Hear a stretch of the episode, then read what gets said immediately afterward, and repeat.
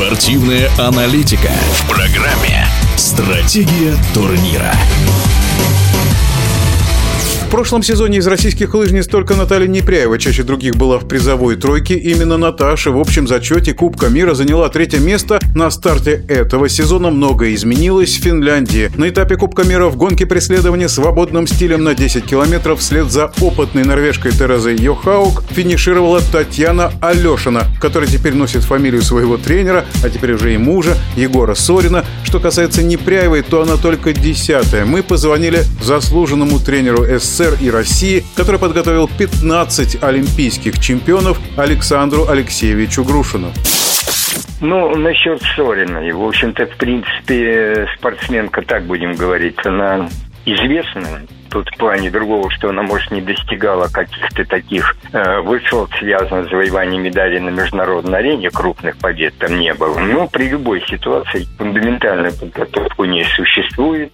И смена методики, наверное, вот связана, как говорится, с Егором Сориным, помогла ей себя реализовать. Какова, как говорится, будет продолжительность этого периода времени, ну, мне, наверное, немножко сложновато говорить на эту тему по двум моментам, не, потому что я не знаю конкретику ее подготовки. Но все равно, как она себя вела в этих стартах, я считаю, что позволяет говорить о том, что, в общем-то, в принципе, это, во-первых, не случайное выступление, раз, и, во-вторых, ну, надеюсь, что в сезоне это будет еще раз подтверждено. Ну, тут больше всего впечатление произвела именно Сорина. Именно она и ее зрелость, ее тактика ведения, того, что она не боится авторитета. В этой ситуации меня больше настораживает выступление Непряевой Наташи вроде бы с одной стороны просматривается то, что она, наверное, проделала все-таки большую работу. Я не вижу вот этой вот резкости, ну, какой-то быстроты, что ли, исполнения. Все такое вроде и мощное, но какое-то напряженное. Это связано с большими нагрузками, которые были.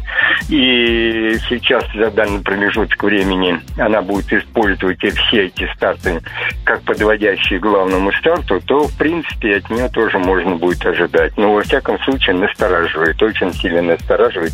С чем это связано? Ну, как-то, в общем, в таком исполнении я ее так не видел. Хотя, принципе, в последнее время за ее выступлениями, за ее тактикой я наблюдал.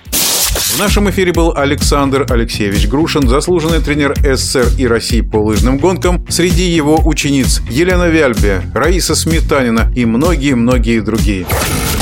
Стратегия турнира.